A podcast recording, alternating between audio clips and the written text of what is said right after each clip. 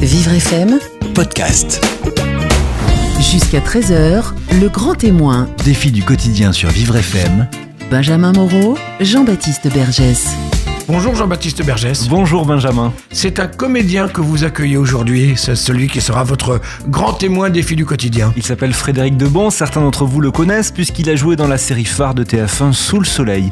Et bien Frédéric, le jour de ses 50 ans, a perdu une partie de son audition brutalement du jour au lendemain et depuis, eh bien, il a dû apprendre à vivre avec cet handicap invisible et notamment les acouphènes. Il faut savoir que les acouphènes, un quart des Français en souffrent. C'est très problématique. Frédéric a voulu sensibiliser le grand public à ce problème dans un ouvrage poignant, ouvrage dans lequel il raconte justement euh, cet accident, mais aussi le combat qu'il a mené d'abord du refus à l'acceptation de son handicap.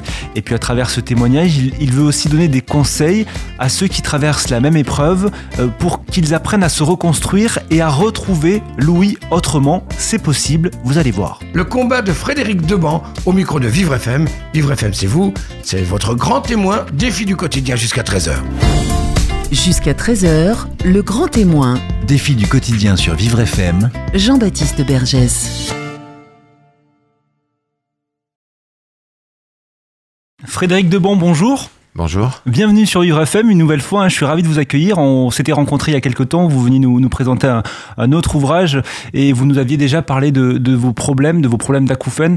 Euh, Aujourd'hui, vous en avez fait un livre euh, que vous venez nous présenter. Un livre euh, au titre très poétique. J'adore ce titre. Vos gueules, les acouphènes, je n'entends plus la mer. C'est publié aux éditions euh, Guy euh, Trédaniel. Un mot peut-être sur ce titre très poétique? Oui. Euh, alors, moi, je voulais appeler ce livre Journal d'un malentendant et c'est malentendu. Je trouvais ça assez fort. On a eu cette idée, en fait, après avoir fait la photo de la couverture. En fait, j'ai proposé plusieurs titres à la maison d'édition. J'en ai proposé une dizaine, dont celui-là, Vos gueules, les acouphènes, je n'entends plus la mer. Je pense que c'était lié à euh, gueules, les mouettes, la marée basse. Ça avait quelque chose de, de cet ordre-là? J'y vois un petit clin d'œil à, à votre personnage aussi euh, dans la série Sous le Soleil. Vous campiez le rôle d'un marin, donc moi j'y vois un petit peu aussi euh, euh, un clin d'œil à, à votre passé, puisque il faut quand même parler de, de ce passé qui vous a fait connaître du grand public euh, Sous le Soleil pendant des années. J'y vois un petit clin d'œil aussi. Vos gueules, les acouphènes, je n'entends plus la mer. Non? Ouais, je vous avoue que ça m'est pas venu à l'idée. Parce que, en fait, j'avais, j'ai complètement, on va dire, j'aime pas cette expression, mais j'avais vraiment refermé la, page avec le livre précédent. C'est quand même mon deuxième livre dans la même année. Hein. Euh, le précédent s'appelait Sous le soleil, pas exactement. Euh, donc j'avais fermé la page et je vous avoue que j'avais absolument pas pensé au rapport. euh, J'entends plus la mer, mais oui, oui, oui. Puis maintenant que vous me le dites, Votre deuxième livre dans la même année, parce que c'est vrai que euh, cette, expérience vous a euh, permis un petit peu de, reprendre l'écriture. Vous avez retrouvé un petit peu refuge dans l'écriture. hein. C'est ça qu'o- qu'on peut dire. Ça vous a aidé à surmonter cette épreuve, l'écriture? Bah, c'est-à-dire, j'ai, j'ai pas eu trop le choix. Euh, j'ai pas eu trop le choix. Il, fa- il fallait que, il fallait que j'extériorise euh, ce qui m'arrivait, l'état dans lequel j'étais. Il fallait, je pouvais pas garder ça à l'intérieur de moi parce que euh, vous avez dû le comprendre à l'intérieur du livre. C'est un combat permanent entre le, entre le, vas-y, jette-toi sous le bus et, entre l'autre côté qui réagit et qui te dit non, vas-y, bats-toi, bats-toi. Et il est vrai que euh, pour une personne qui est atteinte d'acouphène, comme, comme je le suis, au niveau euh, auquel je le suis, l'écriture, en tout cas pour moi, a été totalement salvatrice. Il fallait que je que j'expulse ces mots-là, comme je je pouvais pas le faire en tant que comédien, parce que c'était assez compliqué pour moi de tourner dans ce vacarme. Euh, rester la plume. Et, euh, et j'avoue que j'ai passé un très bel été à écrire ce livre. Et hum, je me rends compte euh, quelques mois après, par rapport à toutes les réactions que j'ai par rapport à ce livre, d'une chose dont je n'avais pas connaissance à l'époque, puisque euh, moi, avant d'avoir des acouphènes, j'en avais même pas entendu parler, je ne savais pas du tout ce que c'était. C'est un peu le principe de la maladie. euh, euh, tant qu'on la voit pas et tant qu'on l'a pas, ou tant qu'on n'a pas une personne autour de nous qui est concernée, on n'en a rien à foutre. on vit quoi. Tant qu'on est dans la vie, on, on vit, on s'occupe pas des maladies. Je pense, je, je pense ne pas avoir écrit ce livre euh, pour rien là maintenant parce que j'ai tellement de témoignages par rapport à ça et tout d'un coup, je crois que je crois que ce livre euh, a mis un visage sur euh, un handicap qui est totalement tabou parce qu'il est invisible. Et invisible surtout, ouais. Oui. Il y a un quart des Français qui souffrent d'acouphènes. C'est 5 millions de Français qui souffrent d'acouphènes. C'est- énorme. Des, des Français qui restent dans leur silence avec leur handicap invisible. Et grâce à votre livre, ça met en lumière justement ce- ce- cet handicap. Oui, euh, on en est beaucoup plus. hein, on est 16 millions. 16 millions. Oui, c'est énorme. C'est juste énorme. Alors, j'ai beaucoup de témoignages et beaucoup de, beaucoup de gens sont surpris qu'un artiste, en l'occurrence, euh, acteur populaire, hein, parce que c'est l'étiquette que j'ai, euh, ce qui ne me dérange pas, aille au devant des médias pour euh, parler de, cette pathologie, parce que euh, le professeur Frachet que j'ai rencontré euh, me parlait d'une croisade. Et se mettre en avant avec un handicap pareil, c'est essayer d'escalader l'Everest, parce que il y a, un tel combat à mener par rapport à beaucoup de choses, par rapport à la reconnaissance du handicap, notamment. la reconnaissance du handicap et puis vous apportez un, beau message d'espoir à ceux qui souffrent eux aussi d'acouphènes. Alors je, je vous cite un silence, je n'entends pas donc j'écris, je crie, j'écris, je crie ma rage en silence. Voilà, c'est on comprend bien que l'écriture euh, vous a aidé à, surmonter et vous êtes toujours à, surmonter ce- cette épreuve. Et surtout ce qu'on voit à travers ce nouveau livre, c'est aussi les, les différentes étapes euh, que vous avez dû escalader, ce, ce combat qui vous a mené d'abord du refus. Vous avez refusé cet handicap, vous étiez en pleine forme et le jour de vos 50 ans, ça vous est tombé dessus. Euh, ce combat qui vous a amené du refus à l'acceptation de votre handicap. Et ça, c'est formidable pour toutes les personnes qui nous écoutent. Oui, euh, c'est vraiment step by step. Il y a, d'abord, a d'abord l'incompréhension totale. Il y a l'incompréhension totale, et puis euh, il y a le refus, bien évidemment, parce que ça vous coupe de tout. Moi j'étais un fou de musique. Ça, du jour au lendemain, euh, vous avez plus de musique. Euh, la libido, on prend un coup aussi, parce qu'il faut. J'ai 52 ans, je suis pas. euh, ça va, je suis pas mort, quoi. Ça vous enlève votre confiance en vous. Ça devient un combat de tous les jours. En fait, je dis souvent à Evelyne, qui est, qui est une personne qui m'est très chère, mais que vous connaissez. Que nous avons reçu aussi sur, sur Vivre FM. Oui. Et qui a beaucoup compté pour, euh, pour le, dans le projet de ce livre aussi, non? C'était une rencontre. Comment? Elle a beaucoup compté aussi pour ce, pour ce livre. Elle vous a motivé aussi, non? Alors, euh, oui, elle m'a beaucoup motivé et euh, elle, a, elle a écrit l'adaptation, surtout du livre, euh, pour qu'on aille sur scène. Elle veut absolument me ramener sur scène. Ça, c'est un de vos nombreux projets. Remonter sur scène et adapter votre histoire, justement. Oui, oui, oui, ça, ça s'appellera Dialogue de sourds. Voilà, et on a déjà trouvé le producteur.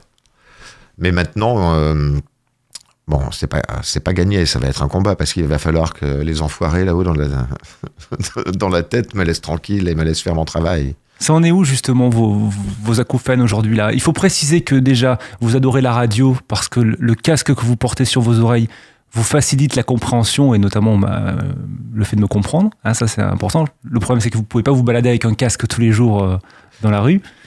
J'aimerais bien. Mais il faut voilà, il faut quand même préciser que vous avez perdu 80% de votre audition. Il vous en reste 20. Oui.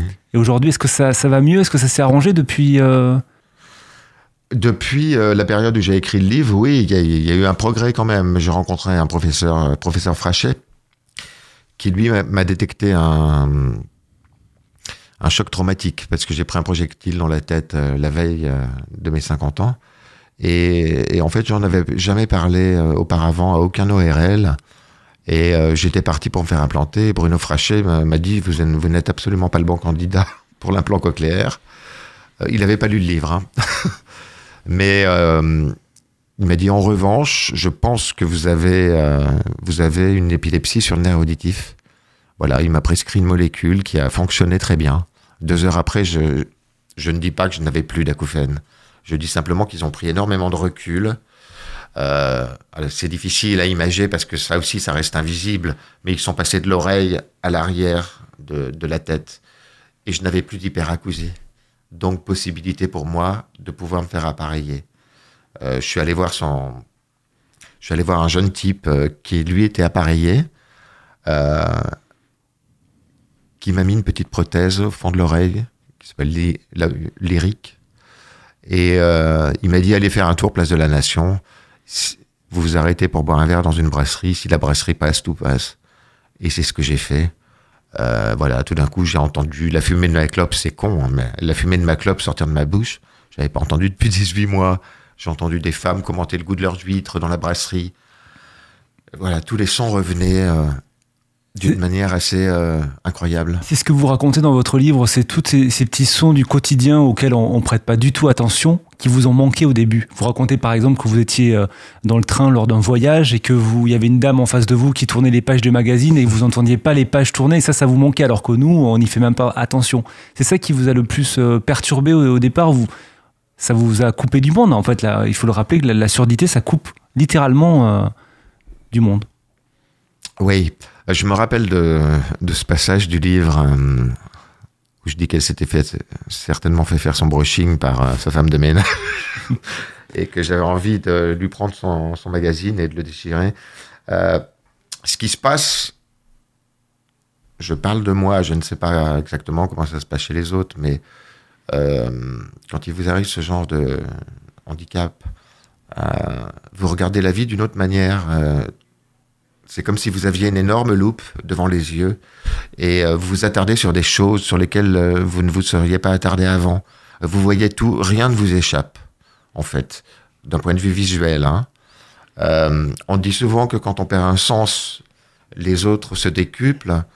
Là, en l'occurrence, quand on, lit le livre, on constate quand même que j'ai un sens du détail qui est assez développé quand même et que l'imaginaire aussi travaille beaucoup de- de- dans le chapitre Game of Thrones. Euh, c'est un truc absolument incroyable, je trouve. euh. alors, je ne sais pas si pour, si, si pour un auteur, c'est- Je ne sais pas si un auteur a le droit de dire euh, ce genre de choses. si, mais je suis d'accord avec vous. Ce que vous voulez dire, c'est que ça a décupé du coup vos, vos sens, c'est votre imagination, cet handicap. On dit qu'on tire toujours du positif dans l'épreuve. Peut-être que vous, chez vous, le positif, ça a été ça, vous remettre à l'écriture, développer votre imagination. Bah, C'est-à-dire qu'il faut se créer, il faut se créer une, nouvelle vie. Il faut absolument tout réinventer. Donc, euh, dans l'écriture, c'est génial de pouvoir tout réinventer. Parce qu'on est libre. On est libre de tout. Et puis, euh, quand j'écris, j'ai pas j'ai pas d'acouphène. Ça se barre complètement parce que j'ai du plaisir à le faire. Donc, euh, euh, on dit souvent qu'il faut vivre une histoire d'amour ou qu'il faut, quoique pour moi, c'est pas très conseillé parce que je suis, je, suis, je suis un peu spécial dans les histoires d'amour. Bon, bref. Euh, mais l'écriture est une, est, est une bonne thérapie. euh. il faut, moi, je dis toujours, euh, Jean-Baptiste, je dis toujours que il faut, euh, pour ne pas sombrer, il faut rester dans la conversation. Il m'est arrivé d'être avec des amis dans un restaurant en tout début de parcours. J'étais au bout de la table et mes amis parlaient et j'étais dans une bulle, j'étais comme un autiste. Je ne participais pas à la conversation.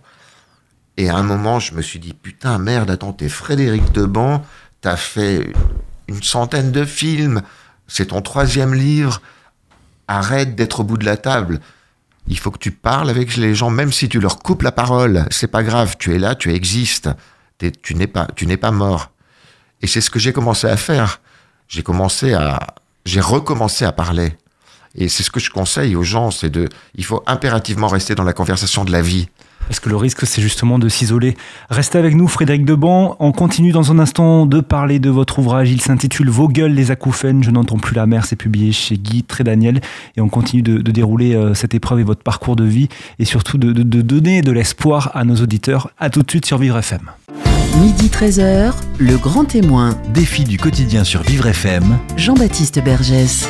Le grand témoin sur Vivre FM aujourd'hui, Frédéric Deban qui vient nous présenter son dernier ouvrage intitulé Vos gueules les acouphènes, je n'entends plus la mer, un livre euh, dans lequel euh, Frédéric vous racontez justement euh, ce changement de vie. On peut parler de changement de vie puisque le jour de vos 50 ans, vous êtes victime d'un accident de la vie, vous rejoignez le monde des sourds et des malentendants, un monde que vous ne connaissiez pas et vous avez dû apprendre à vivre avec ces acouphènes qui vous accompagnent au quotidien. Vous avez perdu 80% de, de, votre audition. Mais ce qui est formidable dans ce livre, il y a quand même une note d'espoir justement. On, comprend euh, comment vous nous, vous nous invitez à comprendre justement comment vous avez réussi à accepter votre handicap et cette différence. Ça, c'est très important pour nos auditeurs. Comment accepter ce changement de vie?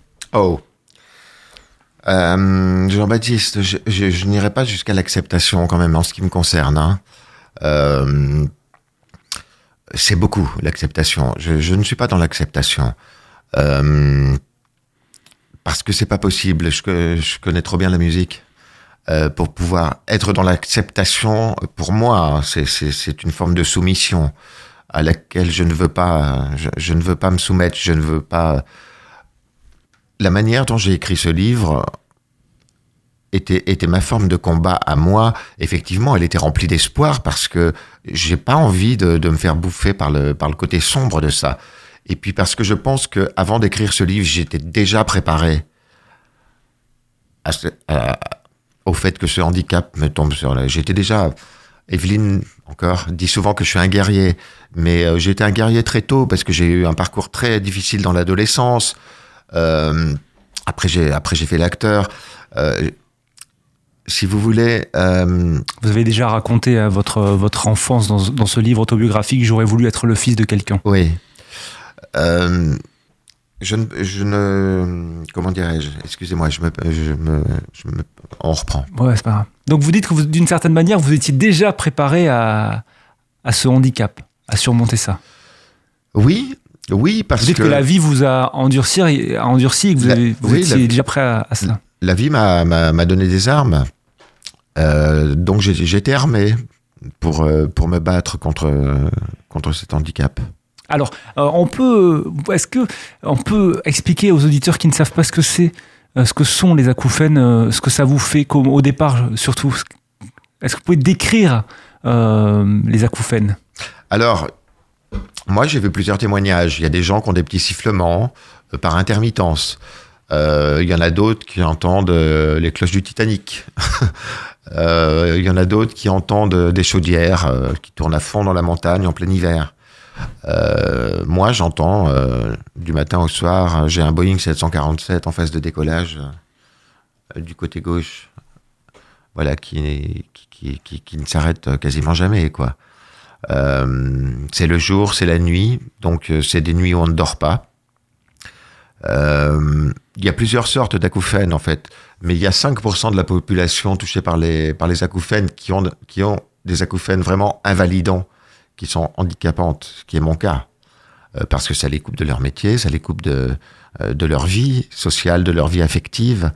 Euh, il faut savoir que les acouphènes sont totalement reliés au système émotionnel. Donc, euh, il faut être dans le contrôle en permanence de toutes les émotions. Je dis souvent que le matin, moi, quand je me lève, je descends boire un café ou que je me trouve seul hein, et je me projette, je me fais une projection de la journée que je vais passer en fonction des rendez-vous que j'ai. Et je dis, parce que j'adore le ski, je dis, je vais planter mes piquets. Parce qu'il faut, il faut prévoir ce qui va se passer dans la journée. Il n'y a pas, a pas de place pour les surprises. Il n'y a pas de place pour, euh, parce qu'il faut savoir que quand on a des acouphènes, euh, une caresse est un drap de soie, mais qu'une claque est un véritable tsunami. Tout est totalement décuplé. Euh, vous comprenez? Oui, c'est ce que vous racontez. Dans, dans- il y a un chapitre intitulé dans votre livre Acouphènes à coup sûr, Oui. où vous euh, expliquez justement ce, ce que sont les acouphènes et vous donnez aussi des solutions pour apprendre à, à les apprivoiser. Euh, vous dites qu'ils s'accompagnent d'une intolérance au bruit, que ça peut devenir euh, très vite gênant. Un simple petit bruit de la vie, de la vie peut devenir un- une torture, quoi. Oui, ça, ça Là, on parle de l'hyperacousie. Hein, que je n'ai plus maintenant. que vous aviez au début. Que j'avais au début, bien évidemment. C'était genre, euh, voilà, c'était petite cuillère posée, euh, c'était euh, le pas d'un dinosaure, quoi, dans Jurassic Park. Mais je n'ai plus ça. Et dans ce chapitre, Frédéric, vous donnez des, conseils, des solutions, des précautions à prendre, notamment pour les jeunes qui, ont, qui sont peut-être pas sensibilisés à, ce genre de choses, mais les jeunes, ils sont plus exposés au bruit, à écouter la musique forte, etc. C'était important pour vous aussi de donner des conseils, de, tirer un petit peu la sonnette d'alarme. Faites attention à vos oreilles. Ouais, alors, j'ai une idée par rapport à ça, parce que euh, parce que j'ai toujours écouté de la musique euh, à Donf, euh, avec les casques sur la tête. Euh, on me demande, on me demande de faire de la prévention pour les casques pour la journée du 9 mars. Euh, mais je vais vous dire une chose. euh, j'ai vu des tonnes de, vu des tonnes de clips euh, sur la prévention de, de, toutes sortes. Je pense que effectivement, je, vais, je vais dire aux gens de faire attention. Je vais dire aux jeunes de faire attention parce que ça rentre dans le cadre de mon parrainage. Mais je crois que quand on, en, quand on a 20 balais, quand on en a 14, quand on en a 17, quand on en a 18, euh, on en a rien à foutre. Et on va continuer à écouter les casques et on va continuer. Parce qu'on se dit toujours, ça n'arrive qu'aux autres. Et c'est ce que je me disais. Et la veille que ça m'arrive, un pote qui était avec moi me disait, fais gaffe Fred, tu écoutes trop fort la musique. Tu vas avoir un problème avec ça. Le lendemain, il m'a- il m'arrivait ce qui m'arrivait. Voilà. Mais je veux, bien faire un peu de pré- prévention par rapport à ça, mais voilà, les, je- les jeunes pensent que ça, euh, ce genre de choses ne peuvent pas leur arriver. Ils sont dans la vie. Alors, votre livre, Frédéric Deban, il s'intitule Vos gueules, les acouphènes, je n'entends plus la mer. Euh, vous, revenez- vous notamment euh, au tout début dans un chapitre qui s'intitule Star Trek. Ça vous fait beaucoup sourire.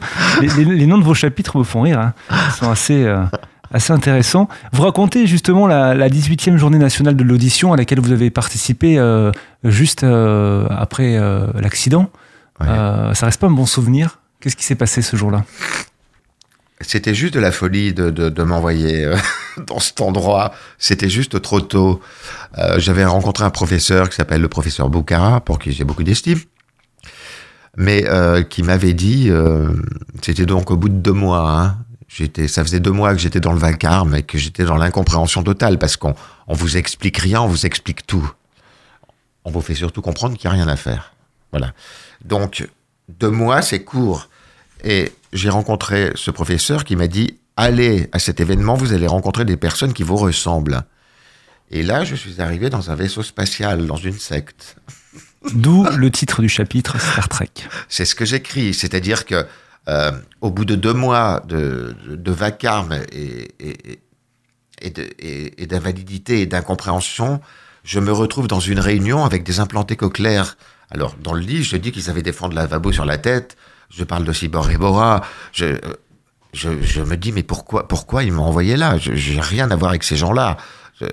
C'était, c'était pas avec le recul, en lisant le chapitre, euh, je tiens à dire que je, ne voulais blesser personne, bien évidemment, mais c'était juste d'une grande violence euh, de me faire entrevoir que, pour moi, euh, ce serait peut-être la seule issue que d'être implanté, comme l'étaient tous ces gens. Et euh, il se trouve qu'il y avait des témoignages sur scène de gens qui étaient implantés et qui disaient qu'ils ils vivaient simplement un enfer parce que ça ne fonctionnait pas. Alors, moi j'ai vite fait le parallèle. Des prothèses auditives, j'en ai passé 7, 8 avant de rencontrer Bruno Frachet, 18 mois après. La prothèse auditive, quand elle vous fait chier, vous la prenez, vous l'en- vous l'enlevez, c'est terminé. Un plan cochléaire, il y a le côté irréversible, c'est-à-dire qu'il vous fout un implant derrière l'oreille, à l'intérieur, et il y a un aimant que vous venez coller dessus, mais vous ne pouvez plus le retirer, ce qu'il y a à l'intérieur. Donc, euh, je me suis dit non, je, je ne veux pas de corps étranger à l'intérieur de. Là, ça- on se rapprochait un peu du cerveau, quoi. Moi, je- j'étais pas du tout euh, à l'époque du tout compatible avec ça. Je n'étais pas du tout dans cette idée, et je me suis toujours dit qu'il y avait certainement une autre solution, à laquelle je pense encore d'ailleurs. Laquelle? L'hypnose. L'hypnose, parce que pourquoi? J'ai rencontré un grand professeur euh, qui s'appelle Gilles Donner. Voilà. J'avais vu un reportage euh, dans 7 à 8 sur cet homme-là qui opérait une chanteuse qui s'appelait Mariana Akeba, je crois. Euh, il l'opérait sous hypnose. Et c'était une opération qui était extrêmement délicate, extrêmement précise, parce que c'était une soprano. Il la faisait chanter sous hypnose pour avoir la justesse, pour ne pas toucher, euh, euh, pour ne pas aller trop loin, pour ne pas qu'elle perde sa voix. J'ai trouvé ça absolument remarquable. On dit souvent, on dit toujours que dans l'hypnose, un bon hyp- hypnotiseur peut, peut faire remonter quelqu'un jusque dans le ventre de sa mère. Ok? Je me dis que si le mec est capable de faire ça, moi j'ai la date, c'est le 18 décembre 2014. J'ai l'histoire. Je me suis pris une bouteille dans la tête. Il s'est passé quelque chose à ce moment-là dans mon cerveau qui a donné un ordre à mon cerveau, qui a envoyé ces putains de, ce putain de bordel. Je pense qu'avec un hypnotiseur de, de l'acabit de Gilles, hein, j'ai très envie d'essayer parce que j'aimerais arriver à savoir ce qui s'est passé le jour d'avant, ce qui s'est passé entre le moment où j'ai pris le choc et pourquoi je me suis retrouvé avec ça dans la tête. Il faut remonter sur deux ans, c'est rien pour un hypnotiseur. Et je me dis que si le cerveau a réussi à choper une information qui m'a pollué la tête, en hypnose, il peut être capable de donner un ordre différent à mon cerveau. Vous comprenez? Je comprends tout à fait et surtout vous viendrez nous, nous, nous en reparler sur Vivre FM parce que c'est des sujets qui, qui nous intéressent. Euh, Frédéric Deban, restez avec nous. On continue de cette émission dans un instant et on continue de, de parler de ce livre que vous venez nous présenter. Il s'intitule Vos gueules, les acouphènes. Je n'entends plus la mer. Vous écoutez Le Grand Témoin, Défi du quotidien jusqu'à 13h sur Vivre FM. Jean-Baptiste Bergès. Le grand témoin sur Vivre FM, Frédéric Deban, on continue de, parler de, cette histoire, de votre histoire, l'histoire que vous racontez dans ce livre qui s'intitule Vos gueules, les acouphènes, je n'entends plus la mer, c'est publié aux éditions Guy Daniel. Frédéric, vous vivez aujourd'hui avec euh, des acouphènes, euh, vous nous avez raconté, euh, on peut parler de, c'est quand même un, calvaire, hein. c'est un handicap invisible, mais c'est très très difficile de vivre avec des acouphènes. Euh, vous nous avez, en avez parlé. Euh, donc je conseille votre livre à, à, à toutes les personnes qui, qui seraient peut-être euh, eux aussi en train de vivre la même chose et qui ne savent pas ce qu'ils ont, parce que parfois on, on, les a les acouphènes depuis longtemps et puis on s'habitue. Oui. Puisqu'il y a, ils sont à, à des degrés différents. On peut s'habituer aux acouphènes, Frédéric? Bah, je, je, je, je ne sais pas. Vous vous y habituez pas en tout cas. Ah, mais c'est-à-dire que euh, Jean-Baptiste, il y a acouphène et acouphène, d'accord? Euh, Moi, je crois que je me suis pris ce qu'il y a de plus violent, ce qu'il y a de plus violent, quoi. Euh, je fais jamais les choses à moitié. euh, c'est très difficile de vivre avec les acouphènes. C'est très, on s'habitue pas. En tout cas, dans votre livre, vous racontez comment vous avez dû apprendre à, à vivre hein, avec les acouphènes. Si on s'y habitue pas, il faut bien apprendre à vivre avec. Et puis surtout, comment vous, vous, vous avez appris à, vivre avec ce, ce, ce nouveau statut de, de, personne handicapée, puisque c'est un handicap invisible. Vous racontez vos déboires, on peut parler de déboires avec la MDPH. Oh là Ça, c'est un chapitre très important. Vous abordez un sujet... Euh... Oui. Vous êtes allé les voir la MDPH, oui, où je fais un parallèle avec la controverse de Valladolid, euh, parce que euh, j'ai vraiment eu l'impression, euh, j'ai vraiment eu l'impression d'être l'Indien qui était qui était là au milieu de tous ces blancs bien pensants, et il devait ressortir de cette controverse si les Indiens avaient une âme ou pas. Bon, ben là, j'étais le, j'étais le, j'étais l'Indien. Vous dites que vous, êtes, vous avez eu l'impression d'être un singe dans une cage. C'est pire qu'un indien. Exactement. Sauf qu'il n'y avait pas les cacahuètes, quoi. Euh, ils m'ont même Comment, pas donné à bouffer. Qu'est-ce qui s'est passé? Comment vous avez été reçu? Alors, ça s'est fait en plusieurs étapes. Euh, je suis allé euh, deux mois après mon handicap déposer un dossier auprès de la MDPH avec euh, mes certificats médicaux, avec quelques articles de presse aussi, puisque je l'avais annoncé par voie de presse pas pour être mieux traité que les autres, hein, mais j'avais mis des articles de presse parce que je leur avais fait deux courriers déjà, ils ne m'avaient pas convoqué, ils ne m'avaient pas reçu. Donc, je suis passé au-dessus de... Il y a quand même des avantages à faire le métier que je fais et à être quelqu'un de connu qui, a accès aux médias. Donc, je pense qu'ils n'ont pas du tout apprécié cette démarche, bien évidemment. Euh, et je pense qu'ils avaient pris leur décision bien avant de me recevoir c'était un non. Parce que, de toute manière, les acouphènes ne sont pas reconnus comme un, handicap. Hein. Et euh, j'avais... Euh, ils étaient 14 personnes autour de la table. Ils ne m'ont pas écouté du tout. Ils se planquaient derrière leur bouteille de, de, d'eau minérale. Euh, ils étaient très gênés de ma présence, très gênés que je sois là. Et ils m'ont raccompagné très gentiment. Je, le- je les ai prévenus. Je leur ai dit, je vous préviens, euh, je ne suis pas un taiseux. Je ne, vous, il faut faire attention aux gens, la manière dont vous les recevez. Euh, il, faut, surtout les écouter. Euh, et je leur ai dit cette chose. Je leur ai dit, je, ne- sais pas lequel de, nous est le plus sourd que l'autre. Mais je, il se trouve que je suis en train d'écrire un livre et je ne vous oublierai pas au passage. Je parlerai de vous. Depuis, j'ai fait d'autres choses, d'autres actions. Donc ils vous ont refusé euh, l'allocation, ils vous ont refusé la carte d'invalidité alors que vous... Non, Jean-Baptiste, ils m'ont refusé l'allocation. Ils m'ont filé la carte de handicap. Je l'ai. Ils m'ont refusé l'allocation. L'allocation est à 80%. Ils m'ont dit que j'étais handicapé à 79. Si ça, c'est pas du foutage de gueule, Mm. je sais pas comment ça s'appelle. Mais j'en suis pas resté là. hein. Je suis allé jusqu'à jusqu'à la ministre, Marisol Touraine, à qui j'ai envoyé un chronopost. Il, il faut vraiment parler de ça parce que vos auditeurs, ça va les intéresser vraiment, parce que c'est une réalité. Je vais vous raconter une histoire. Je suis allé, euh, j'ai envoyé un chronopost à Marisol Touraine à remettre en main propre. Vous payez 10 balles de plus et c'est remis en main, propre. Donc elle l'a reçu. Pas de réponse. Je lui ai fait un deuxième courrier avec le livre à l'intérieur. Et j'ai regardé sur le calendrier des politiques euh, sur Internet, parce qu'on a, on a ce calendrier, tout le monde a accès à ce calendrier, et j'ai vu un jour qu'elle était au Sénat. Je suis allé au Sénat avec mon, mon bouquin, et avec une lettre. Je suis rentré au Sénat, évidemment tout le monde m'a reconnu, Tout- toutes, les, toutes les secrétaires m'ont reconnu, j'ai été hyper bien accueilli. Bonjour, je voudrais voir Marisol Touraine. Ah, mais ça va pas être possible. Je lui ai dit oui, mais je sais qu'elle est là. Et je lui ai déjà envoyé un chronopost il y a 15 jours, elle m'a pas répondu. Donc je ne la lâcherai pas la fille du la, fille de la réception a téléphoné au ministère. Elle a eu le bras droit de Marisol Touraine. J'étais avec Evelyne Adam, qui- qui m'a accompagné parce qu'elle mène le combat avec moi. Et elle, elle a eu au téléphone le bras droit de la ministre. Elle lui a expliqué ce qui se passait. J'ai pris le téléphone.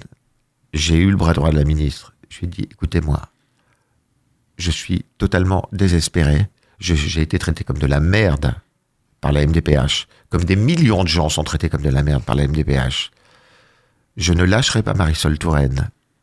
Je veux absolument qu'elle lise ce que j'ai à lui dire, parce que je m'attaque à la promotion de mon livre. J'aimerais savoir quel angle prendre par rapport à tout ça. Qu'est-ce qu'on vous a répondu? Elle nous a répondu de passer au ministère dans la demi-heure qui suivait. On a été reçus par euh, l'huissier personnel de Marisol Touraine. C'est celui qui a les clés du bureau, c'est celui qui réceptionne les courriers. Je lui ai demandé un tampon, j'ai demandé à Evelyne de, de me prendre en photo au ministère. Elle l'a fait. J'ai attendu. Écoutez bien, j'ai attendu trois semaines. Au bout de trois semaines, je reçois une lettre du ministère, de la part de Marisol Touraine, qui est en pleine empathie par rapport à ce que je vis, qui est vraiment désolée pour moi, et qui me renvoie où? Qui me dit que ça ne dépend pas de sa juridiction, et elle me renvoie à la case départ, à la MDPH. Voilà ce qui se passe. Donc, rebelote, j'ai refait un courrier à la MDPH, sauf qu'entre-temps, il s'est passé une chose très importante. J'ai eu par le professeur Frachet une attestation de sa part qui disait que je n'étais pas victime de un handicap, mais de deux handicaps, que j'étais handicapé dans ma vie personnelle, parce que je n'entends pas le téléphone sonner le matin pour me réveiller, et que j'étais handicapé dans mon métier, parce que j'étais dans un métier de communication, que je m'apprêtais à me lancer dans la promotion d'un livre. Donc, j'ai ce certificat du professeur Frachet, et à côté, j'ai la MDPH qui me refuse le handicap. Donc, je vais monter au créneau avec ça. Donc on découvre un Frédéric Debon engagé, et ceux qui ne le connaissaient pas engagé, ils vont, euh, ils vont le rencontrer, le découvrir. Et justement, vous avez lancé une pétition, Frédéric, sur, euh, sur Internet. Oui, j'ai lancé une pétition parce que quand le livre est sorti, euh, j'ai été approché immédiatement par les responsables de France Acouphène et des JNA, des Journées nationales de l'audition. Euh, évidemment, euh, je Je pense que pour eux, c'était du pain béni voir un acteur populaire en couverture d'un livre avec le mot acouphène, qui est quand même le plus gros des tabous dans la médecine à l'heure actuelle. Euh, il faut savoir qu'il y a des gens qui se foutent en l'air, euh, Jean-Baptiste, avec, avec, les acouphènes. J'ai eu un témoignage édifiant il y a deux jours euh, avec la pétition. Euh, je ne sais pas ce que faisait Madame Touraine le soir de Noël. Elle devait être avec ses enfants euh, sous le sapin, devant sa cheminée. Mais euh, par contre, ce que je sais, c'est qu'il y avait une femme en France qui pleurait son fils, qui s'est donné la mort le soir du 25 décembre parce qu'il était dans un putain de vacarme et parce qu'il a mené un combat pendant un an et demi auprès du ministère de la Santé. Parce qu'il n'a pas été entendu. Et il en est arrivé là. Ça se passait le 25 décembre dernier. Donc cette pétition, elle consiste en quoi, Frédéric? Cette pétition? Cette pétition, euh, elle consiste à ce que euh, les acouphènes soient reconnus comme un véritable handicap. Il y a non-assistance à personne en danger. Il y a des gens qui sont réellement en grande détresse et en grand danger. Je vous donne, euh, je vous donne un petit, un petit détail. Ces 14, ces 14, je vais dire blaireaux parce que j'ai mon langage. Moi, quand, quand, quand les gens de l'association sont venus me voir, je leur ai dit, d'accord, ok, euh, parrain, ça me plaît pas, mais je veux bien être votre porte-parole le temps, le temps de vos, le temps de vos journées. Mais je n'enfilerai pas un costume. J'irai avec mes mots. Hein, je te dirai ce que j'ai à dire. Comment on fait, Frédéric, pour signer cette pétition? Pour la signer, la pétition, et pour soutenir justement votre combat? Bah, il faut aller sur, euh, sur Facebook ou sur euh, pétition.org. Voilà, et sur votre Facebook aussi pour euh, signer cette, cette pétition pour faire reconnaître justement les acouphènes euh, comme handicap. C'est ça qui est très important. Voilà. Je vous donne un exemple. Vous avez 14 personnes autour de la table de la MDPH. On parle souvent de parité dans le milieu de la politique, parité homme-femme, dans les, dans les milieux du travail, la parité. Bien. Je me pose cette question. Il y a 14 personnes qui sont assises autour d'une table. Elles vous reçoivent. Vous êtes dans la détresse la plus totale. Je trouve que ce n'est absolument pas normal, puisque ces gens-là sont là pour vous juger, entre parenthèses, je ne trouve pas ça normal qu'il n'y ait pas au moins la moitié des gens sur cette commission qui ne soient pas touchés par les acouphènes. Comment voulez-vous être reconnu comme handicapé par des gens qui ne sont pas concernés étant donné que c'est un handicap invisible? C'est pas possible. Pareil pour les ORL. La personne la plus crédible que j'ai rencontrée, en 18 mois de parcours, c'est ce jeune homme, Jérôme Lecoeuvre, qui m'a appareillé parce qu'il était lui-même appareillé. C'est le premier dialogue réaliste euh, que j'ai eu avec une personne en 18 mois. Et c'est là-dessus que j'ai envie de mener le combat. Et pour mener le combat et faire avancer le débat, il faut en parler. Et, et justement, à travers votre histoire et votre fabuleux témoignage, Frédéric Debon, euh, vous pourrez, et je l'espère, faire avancer les choses. Je vous rappelle, votre livre, il s'intitule Vos gueules, les acouphènes, je n'entends plus la mer. C'est publié aux éditions Guy et Daniel. Et je le conseille à, à tous nos, nos auditeurs. Merci beaucoup, Frédéric, d'être venu sur Antenne de Vivre FM. Je vous en prie, bah, c'était un plaisir. Et puis on dit jamais 203. C'est ce que j'allais dire. À la prochaine fois, alors. À la prochaine, Jean-Baptiste. Au revoir. Au revoir. Vivre FM Podcast.